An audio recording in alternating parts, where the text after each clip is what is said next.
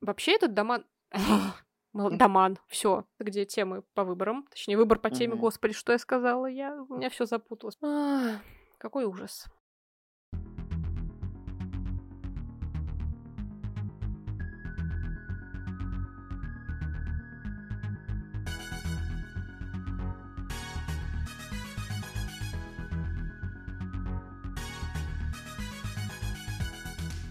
Всем привет!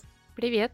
С вами книжный подкаст Reds and Heads. И мы его ведущие Игорь и Маша. Не совсем обычный выпуск под завершение сезона. Мы решили рассказать про нашу, мою первую, Машину уже третью, наверное. Ну, да. вторую так полуофициально, потому что первую она не особо вроде прошла. Или прошла? Ну, прошла пошла. В общем, мы говорим про игру в классике на LifeLib. Кто не знает, это такой, э, такая социальная сеть книжная, где все про книги исключительно. Вы можете там отмечать прочитанные книги, рецензии читать, сами рецензии писать и отзывы, оценки ставить и так далее. Помимо этого, там идет огромное количество всяких игр на любой вкус. И вот Маша, грубо говоря, меня уговорила прочитать, точнее нет, соблазнила угу. поиграть в игру в классике. Мы, конечно, понимаем, что далеко не каждый читающий человек стремится отмечать как-то книги и вообще пользоваться какими-то сервисами mm-hmm. по их оценке и поведению вот этих всяких статистик, потому что а, это больше для нас, как мне кажется, перфекционистов, которые любят списочки и вот это вот все. Нам это Точно. очень нравится. Но чем хороша вот вообще игра в классике и вообще книжные игры, и почему мы сейчас про них э, начинаем выпуск про вот кое, потому что это в каком-то смысле популяризация чтения получается. То есть, если вам не хватает стимула, если у вас нет идей, что что читать, если вы не знаете, что почитать, что вам могло бы понравиться, вы можете принять участие в каких-либо книжных играх, и хочется угу. как раз отметить игру в классике, потому что очень многие после выпуска из школы, как вы уже знаете по нашему подкасту, точнее выпуску нашего подкаста, посвященному классической литературе, стараются как можно меньше соприкасаться с этим пластом книг э, вот после окончания учебы в том или ином виде. И мне кажется, игра в классике — это такая вот попытка понять, что и среди классических книг может быть что-то увлекательное, интересное, и может быть то, что вам все равно понравится, даже несмотря на то, что эта литература написана много лет назад. Согласен с Машей. Я не знаю, правда, там в этой игре участвуют именно такие начинающие, как я, или какие-то опытные люди, потому что я посмотрел, там, в принципе, разно, разномастные книжки есть, о которых я даже вообще не знал, допустим. Значит, человек уже много чего прочитал. Так вот, это мой способ ближе познакомиться с классической литературой. Я не раз говорил, что у меня просто огромнейшие проблемы. Ой, проблемы. Нет, проблем нет. Пробелы у меня огромнейшие в э, классической литературе, поэтому я хочу эти пробелы заполнить. И благодаря вот игре в классике как раз таки каждый тур, а это уже 17-й тур, выставляют определенную такую картинку, э, где написаны все ходы, которые у нас есть. Там есть несколько вариантов прохождения этой игры, но в целом ходов стандартно вроде как 5. И да. вы можете сделать второй круг, и прочитать, получается, 9 книг вместо 5. Мы же пока с Машей решили подать заявку всего лишь на 5 ходов, потому что, ну, мы хоть и любим, конечно, ставить себе цели, иногда они невыполнимые, но как-то надо расценивать, конечно, все это дело, и поэтому пока что только на 5 книг. И вот Маша вам сейчас расскажет про те ходы, которые у нас есть. Да, помимо того, что у нас есть э, вот эти ходы, дело в том, что каждому из них потом нужно будет написать рецензию, то есть показать, что вы действительно прочитали книгу, поставили ей там какую-то оценку, и что она вот как-то там у вас отложилась. Поэтому mm-hmm. ходов э, для основной версии, собственно, 5, первый из которых это русский или любой национальный классик. То есть, если вы там из Украины, из Белоруссии, еще откуда-то, вы можете взять классика страны, в которой вы живете, или классика, который одинаковой с вами национальности, если вы, допустим, не русской национальности какой-то. Угу. Предполагается, что вы знакомитесь с творчеством своего национального писателя. И для нас с Игорем это, конечно, будет кто-то из русских авторов. Как раз вот а, первый столб получается такой условно, как школьной программы, потому что это угу. то, с чем мы знакомились все время в школе, и здесь мы продолжаем это также изучать. Дальше второй ход делится на три разных э, хода в которых вы, как в классике, можете выбрать, куда наступить. Угу. То есть вы выбираете одного из трех писателей. В данном случае в этом году это Артур Конан Дойль, Михаил Салтыков-Щедрин или Альбер Камю.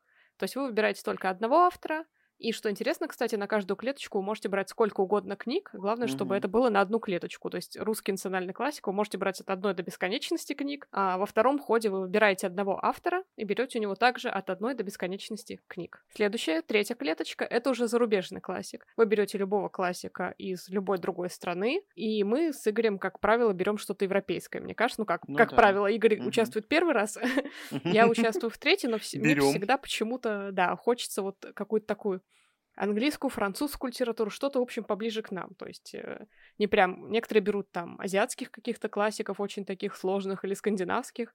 Мы начали потихоньку. Угу. Дальше у нас снова идет разделение на три хода, так же как в классиках.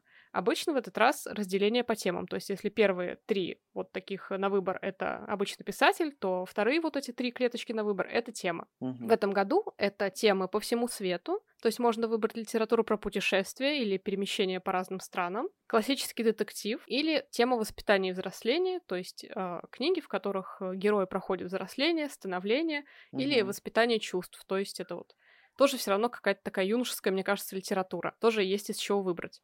И последний ход, самый такой масштабный, это свободный выбор. Вы можете выбрать абсолютно любую классическую книгу, какую хотите, не отталкиваясь ни от национальности автора, ни от темы, ни от чего. Просто главное, чтобы она считалась классикой, и в этой игре принято считать классикой все книги, которые вышли до 1965 года.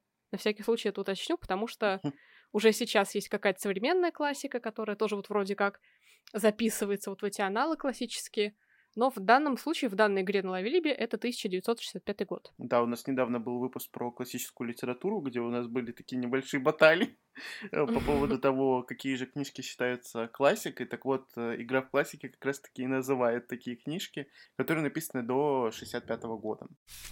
В русском и национальном классике, то есть первый ход я буду делать с Набоковым и его произведением «Лолита», потому что я не знаком с автором. Ну и, наверное, это потому что самый популярный его роман, mm-hmm. известный, и я решил знакомство именно начать с него.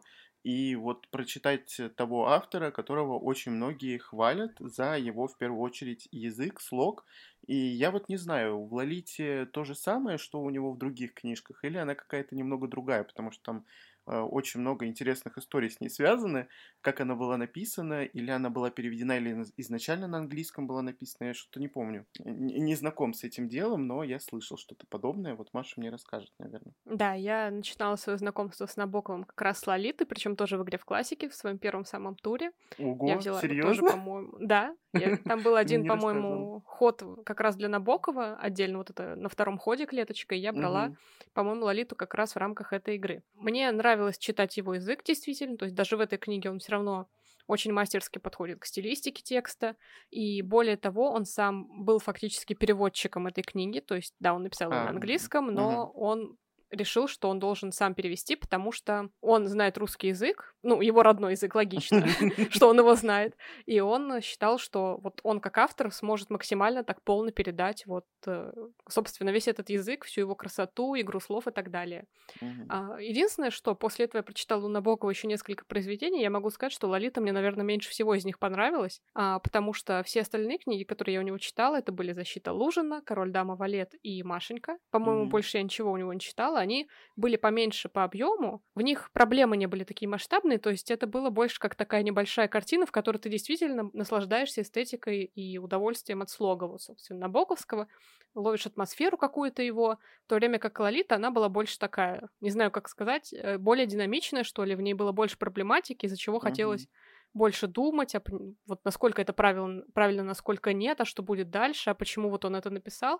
То есть такая более груженная для меня книга, если это можно так назвать. Но мне кажется, это хорошо, что слыша о таком вот знаковом произведении, громком, скажем так, в литературе, люди потом идут знакомиться, в принципе, с другим творчеством Набокова, и, в принципе, mm-hmm. они пытаются с ним познакомиться благодаря ему, так что а, мне эта идея у Игоря нравится, тем более, что вот я тоже читала, мы, может быть, обсудим когда да. будем читать. Угу. Я очень хочу познакомиться с Набоковым. Я боялся там брать какой-нибудь дар его. Ой, как ну, самая конечно. такая странная книжка по отзывам читателей. Да. И я надеюсь, что мне он понравится, потому что, ну, все-таки есть авторы, которые вот прям на любителя. а как Сартер какой-нибудь. Ну, то есть, либо попадет, либо не попадет. Вот о Сартре мы, кстати, чуть позже поговорим. а пока я хочу сказать, что я беру а, на первый ход Льва Толстого Анну Каренину, По-моему, я говорила как-то в классическом том же выпуске, что я хотела бы ее прочитать, потому что, несмотря на то, что это такое произведение, которое максимально у нас проспойлерено, мне кажется, то есть все абсолютно знают, чем кончилась Анна Каренина, не читая ее и даже никогда в жизни ее не читая, но, угу. во-первых, э, мне, в принципе, кажется, что Лев Толстой гениальный писатель, и он явно непростой, потому что я читала «Войну и мир», и потому что, ну, это известный русский классик, которого перевели на просто все языки мира, и которого читают за рубежом, и которым восхищаются. То есть это человек очень, ну, заслуженно, скажем так, свое место в литературе занял. И мне кажется, что Анна Каренина, вот судя по тому, что я не слышала, это тоже такое значимое произведение, в котором раскрывается вот и тема общества, его пороков, и фигура женщины в России, того времени, в принципе, в литературе. И вот тема любви, а, неравных каких-то отношений, мне это все интересно будет посмотреть. Ну и, конечно, хочется получить также удовольствие от книги, потому что русский язык, он для меня все равно всегда особенный, мне всегда нравится читать русских классиков. Вот в этом плане всегда можно советовать Набокова, потому что реально он просто пишет очень хорошо и очень мастерски подходит к тому, чтобы подбирать каждое слово. То есть mm-hmm. там выстраивается такая целая отдельная картина, и вот не у всех авторов я такое замечаю, не на всех языках такое возможно даже, я скажу более. Надеюсь, что Маше понравится Анна Каренина, ну, как произведение, я не говорю mm-hmm. именно про персонажа и да. про то, какие там эмоции будет вызывать сам сюжет, и я тоже познакомлюсь, потому что в целом, если говорить про меня, то у меня вот русская литература классическая это огромный пробел, это черная дыра у меня в голове, потому что я, ну, очень мало всего читал. И следующий ход это второй ход, который для меня, наверное, был самым сложным в принятии решения, потому что э, там в целом три автора, с которыми я, во-первых, не знаком, и, во-вторых, э, произведения которых мне, в принципе, интересно вроде как. Это Артур Конан Дойль, это Михаил Салтыков-Щедрин и Альбер Камю. Вот, Маша сказала сразу, что она будет читать, да. и она будет читать Альбера Камю, я не знаю, правильно ли я склоняю да. его имя, но неважно. И я понял, что, наверное, Дойля я не готов брать, потому что у него по большей части там какие-то повести и рассказы. Пока что Шерлока Холмса я, наверное, ну, не хочу читать. А, Михаила Салтыкова-Щедрина тоже почему-то мне не захотелось, и я решил, что будут у нас совместные чтения на чуму а, Альбера Камю. Тем более, что его сравнивают с Сартром. Есть два лагеря, кто любит Камю, кто любит Сартра. И, к сожалению, а может быть и к счастью, я не стал поклонником первого, точнее второго, в общем, Сартра, потому что мне ужасно не понравилась э, «Тошнота». В прошлом году это была самая худшая книга, и вот я совсем ну, не разделяю мнение автора и надеюсь, что Альбер Камю мне понравится. Экзистенциализм вообще такая штука очень э, сложная. Да. Mm-hmm. Тяжелая, ее сложно вывести бывает иной раз. А, у меня есть забавная, так скажем, история с Альбером Камю, потому что, ну, в университете я читала постороннего, но я уже ничего особо не помню, потому что это вот было галопом по Европам прочитать, чтобы вписаться в программу, скажем так. Но не так давно мне рассказывала моя коллега историю, что вот пока мы все сидели на нашем первом и самом долгом карантине, вынужденном, в котором вообще нельзя было выйти никуда абсолютно, mm-hmm. она вот на волне вот всей этой атмосферы вокруг, от новостей из мира, она решила перечитать Альбера Камю «Чума», и она вот сказала, что она прям погрузилась вот в это произведение, что она почувствовала прям вот какую-то синхронизацию с тем, что происходит вокруг нас, и с тем, что внутри как бы, мне кажется, это не лучшая рекомендация для того, чтобы читать книгу, потому что, ну, беспросветного ну, совсем выхода какого-то не хочется видеть. Но при этом а, мне кажется, что все равно, если там хорошая атмосфера такая глубокая, это все равно будет интересно прочитать.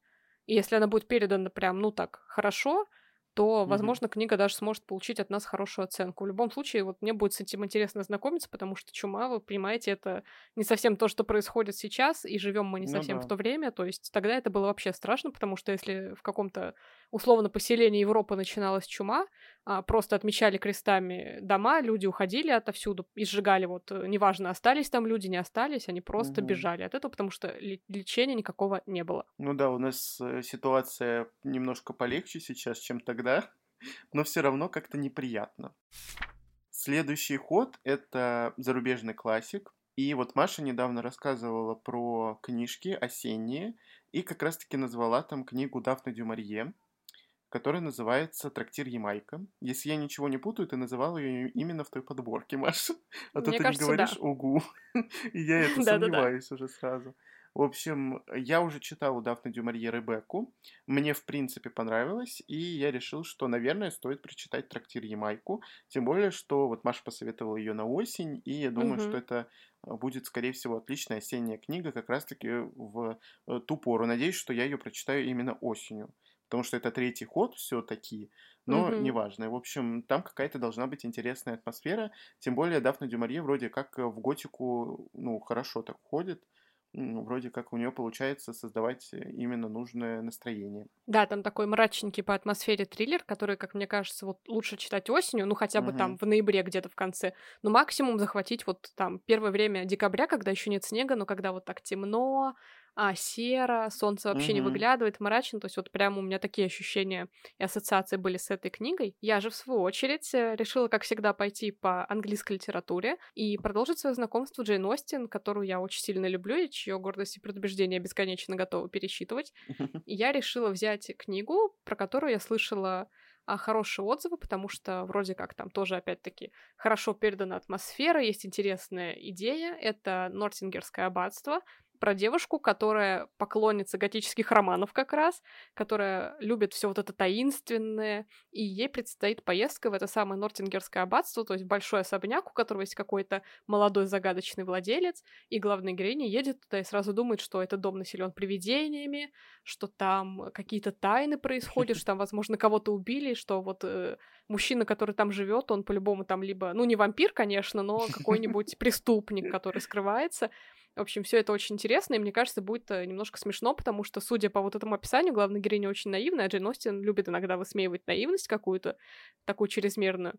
И Мгм. я хочу, чтобы у меня это просто легко прочиталось. И, кстати говоря, я тоже надеюсь, что я это возьму в ноябре хотя бы, ну, либо в октябре, вряд ли успею, конечно, но хотелось бы застать Мгм. это еще осенью, потому что на декабре я планирую следующую книжку. Мне кажется, она в декабре будет читаться хорошо. А я не знаю, это вроде как маленький роман. Он дописан или, или нет? Вообще этот роман считается дописанным, он даже был, по-моему, первым подготовленным к публикации, но там были какие-то странные ситуации с его изданием, и в итоге эта рукопись вышла в свет вот уже а, после смерти Джейн Остин, получается, то есть она не застала при жизни издания, к сожалению. Следующий ход, тоже который разветвляется на три, это на три категории, это по всему свету, классический детектив и воспитание и взросление. Каким-то образом волшебным я хотел брать э, детектив, но получилось так, то, что мы оба с Машей взяли воспитание и взросление. Мгм.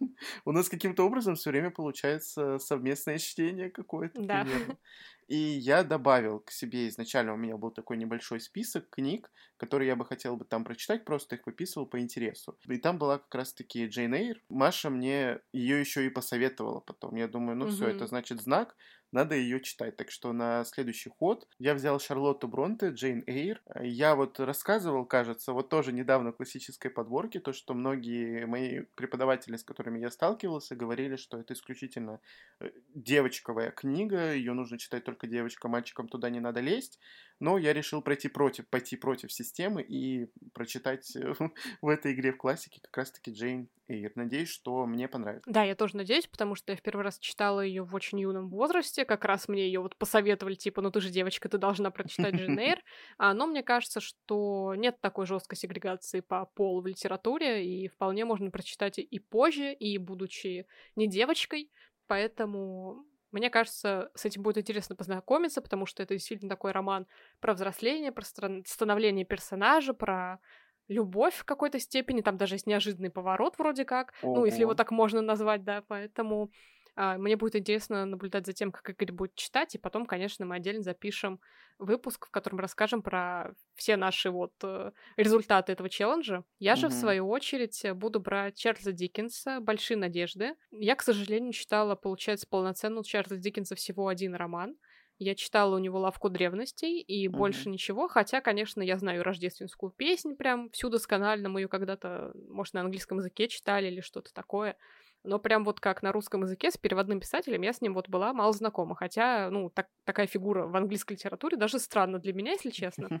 Я решила взять «Большие надежды», потому что это один из самых известных таких его романов, в котором рассматривается судьба молодого человека, который вот мечтал попасть в светское общество, и, собственно, что из этого получается. Как вы вот можете понять уже по этим моим словам, получается у него там не очень хорошо, потому что а, вообще, мне кажется, каждая страна рано или поздно в тот или иной период своей литературы высмеивала общество как самый главный такой порог в мире, и угу. то, что там все эти условности, все эти правила этикета и так далее, они на самом деле скрывают лицемерие, а, какую-то жажду денег, власти и вот это все. Но мне интересно будет посмотреть, как это развивается в английской литературе, и более того, какая будет в итоге судьба у этого главного героя, потому что можно пойти тут двумя путями на самом деле, а, хорошим и плохим, скажем так, и интересно, mm какая будет судьба у этого, собственно, Пипа, как его зовут.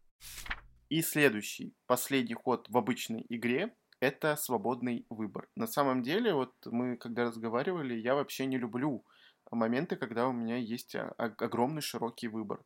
Э, то есть вот в зарубежной классике, да, там есть ход у нас, даже в русском национальном классике.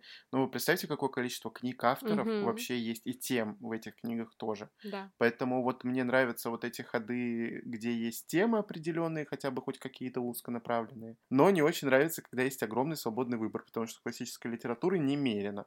Просто да. и я уже давным-давно смотрю на одну книжку, смотрю на нее там в книжных магазинах, где-то в интернете, там в отзывах и так далее, и все хочу ее прочитать, и я даже до какого-то времени не знал, что это вообще классика, и что это написано давно, а это не современный роман, потому что в какой-то момент ее издали, и она попала на все вот выкладки, на все полки, везде она была. Вот заходишь «Читай город», и ты видишь огромный стенд с кучей этих книжек, что странно. В общем, я так долго говорю про Харпер Ли и ее «Убить пересмешника». У нее там, получается, всего два романа, вроде как изданы угу. или написаны даже.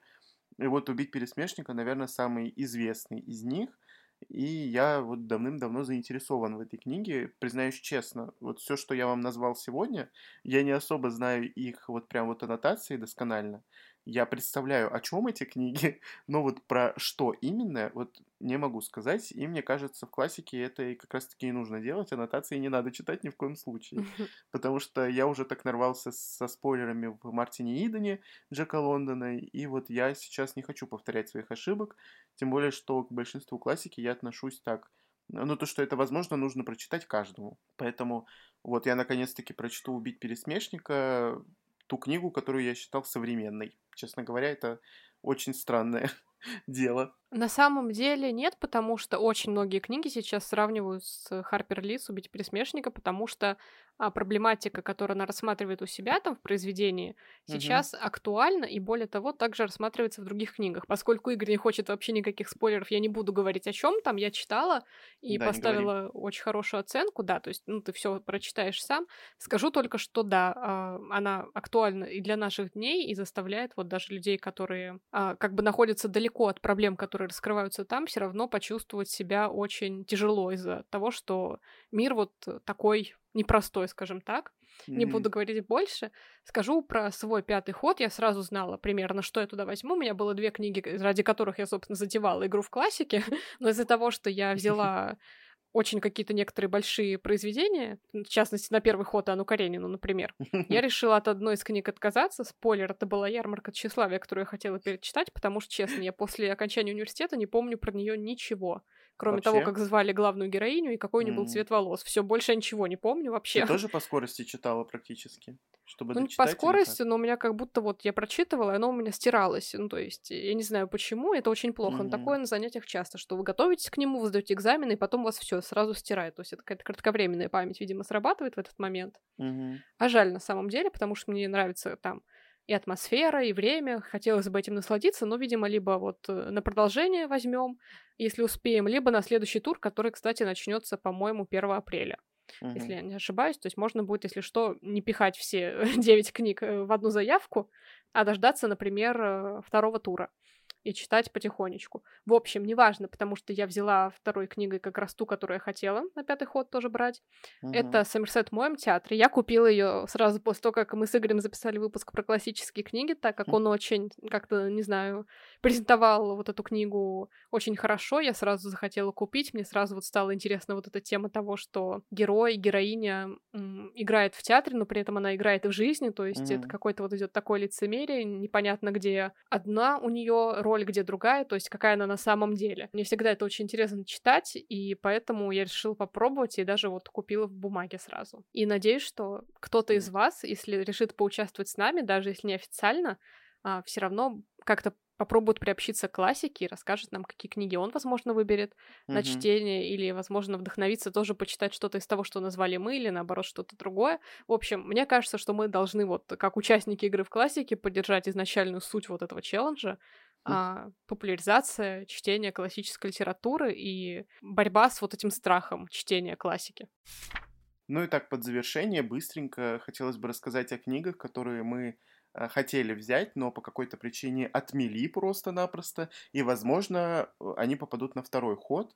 Хотя вот я не знаю, Маша уже сказала то, что можно, в принципе, второй уход этот отложить до следующего уже тура, э, чтобы не нагружать себя большим количеством классической литературы угу. и не впасть в нечетун какой-нибудь, ну, вдруг. И я хочу назвать книжки. Их всего три. Может быть, их было бы больше, но я думал именно на них. Во-первых, я хотел взять Уилки Коллинза и «Отель с привидениями». Я не помню, то ли это сборник какой-то, то ли это отдельный роман. В общем, а, он должен был точно попасть мне под настроение в как раз-таки где-то октябре-ноябре, а, но я думал, что подумал, точнее, что Дафна Дюмарье, наверное, будет лучшим выбором, тем более, что Маша про нее хорошо рассказала. А насчет Уилки Коллинза я не совсем уверен. Потому что я еще хотел бы прочитать, наверное, у него «Женщину в белом», по-моему, он ее написал. Uh-huh, uh-huh. Но она какая-то была для меня слишком, наверное, большая, а я пока что не готов себя нагружать какими-то большими классическими историями э, и так далее. А я вот, кстати, хотела взять «Женщину в белом» тоже, потому что, во-первых, она у меня куплена а, в бумажном вот виде, во-вторых... Вот это у нас комбо, как всегда.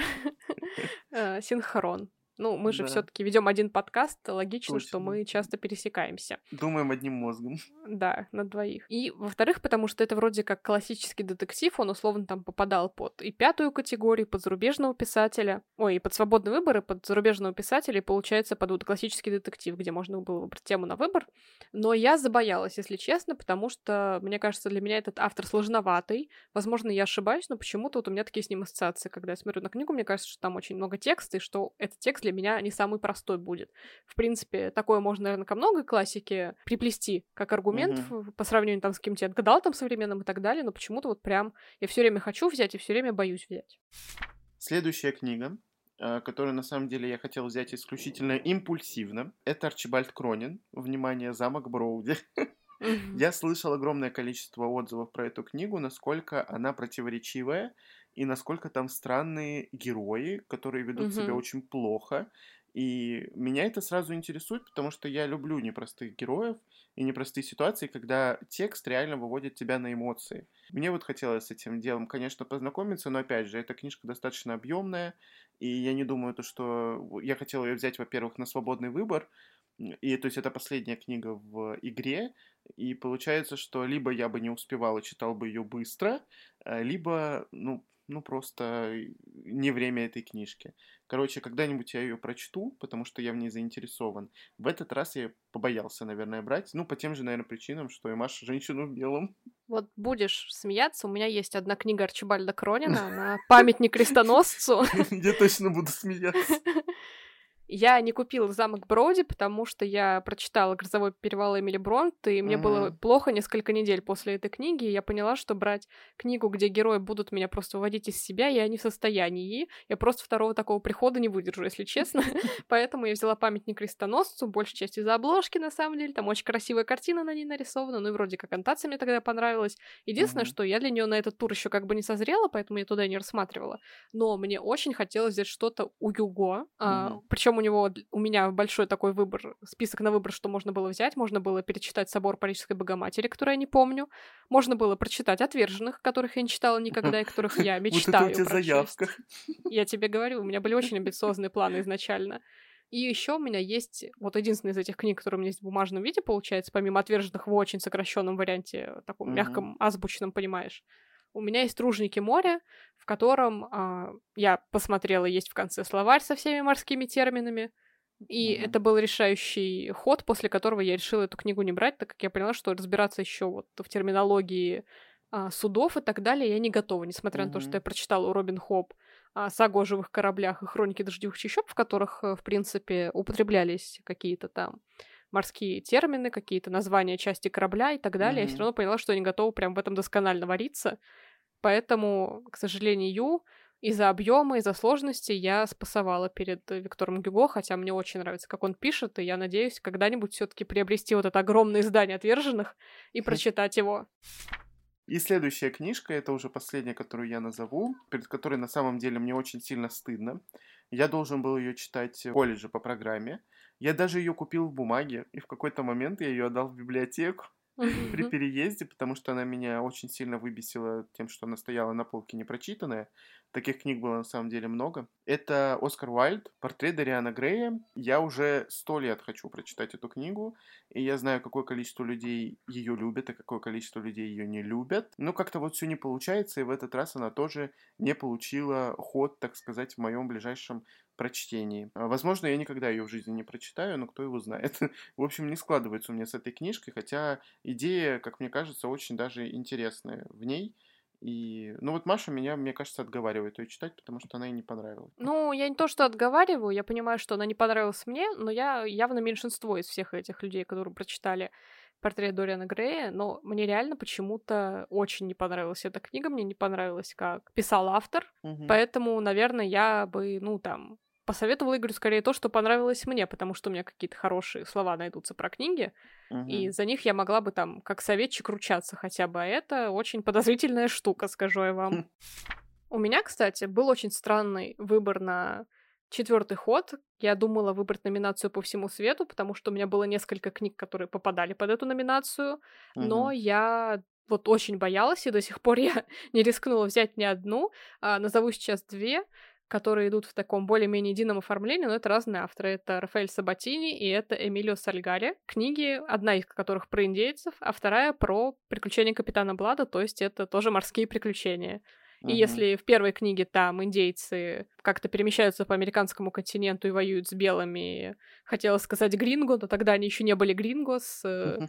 первыми европейскими завоевателями, как они там снимали скальпы, видимо, и так далее и капитан Блад, который подался вот из матросов в, получается, пираты благородные. И я подумала, что и то, и то, скорее всего, будет мне сложно, плюс это по сборнику рассказов получается. Я была не уверена, что я это осилю, потому что все таки с годами я понимаю, что рассказы мне даются прям очень тяжело, и что как бы даже я не брала самые интересные какие-то сборники, я все равно почему-то получаю от них в разы, в десятки раз меньше удовольствия, чем от романа одного mm-hmm. единственного. Я тоже не сильно люблю рассказы, я уже рассказывала, мне кажется, извините за каламбур, потому что я очень долго могу входить в книгу, и пока я в этот рассказ один вот только начну смаковать, так скажем, я из него уже выйду, потому что он закончится. И то ну, же самое вот с книжками.